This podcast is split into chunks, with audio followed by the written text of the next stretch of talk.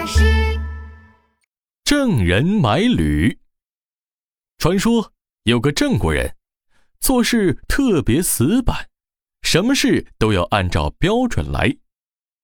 吃饭的时候，他要一粒一粒数着，一餐吃六百粒才能吃饱，不会饿肚子。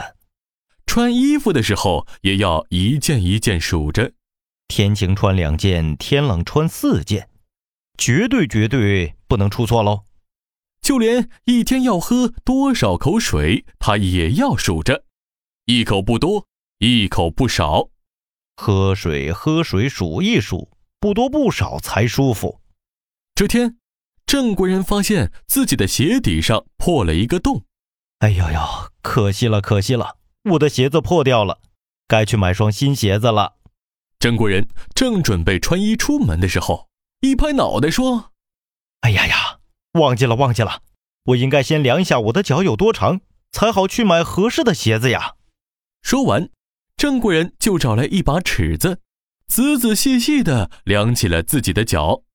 量好后，他还在尺子上做上记号。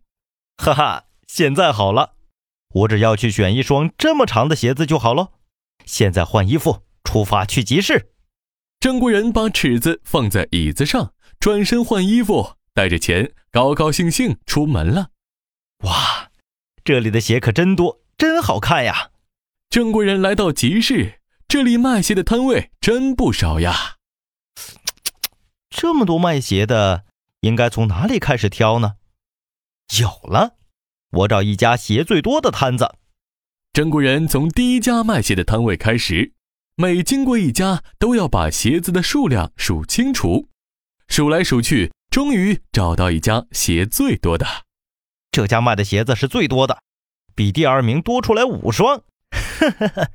我就在这家买吧。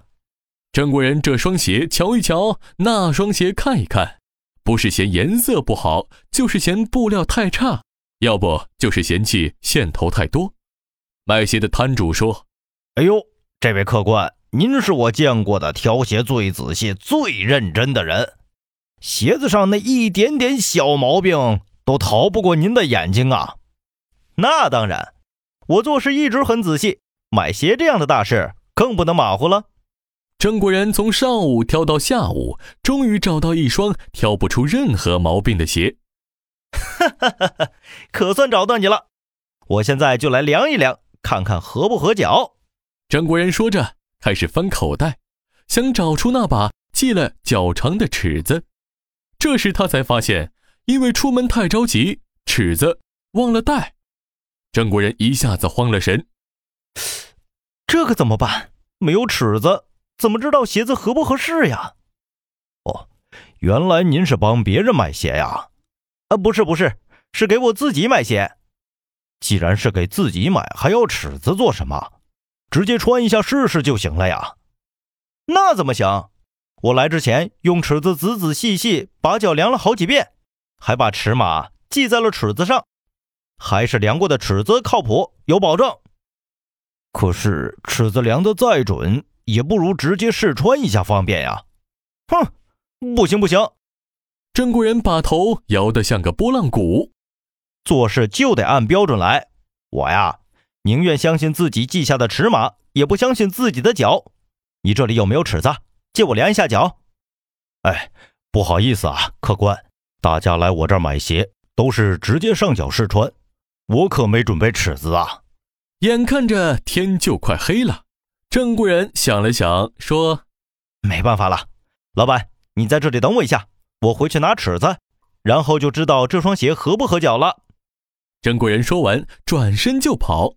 老板觉得又可气又可笑，这个人太奇怪了。明明用脚试穿一下就好了，还非得回去拿个尺子，一定是来捣乱的。哼！卖鞋的人以为郑国人是来捣乱的，等到天黑就收了摊子回家了。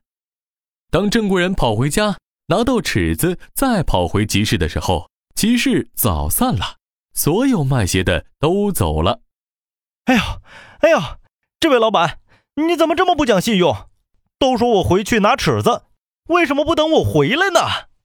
郑国人只好收起手里的尺子，穿着破了一个洞的鞋子回家了。郑人买履出自《韩非子·外储说左上》，履就是鞋的意思。这个成语告诉我们，遇事多思考，不要太死板。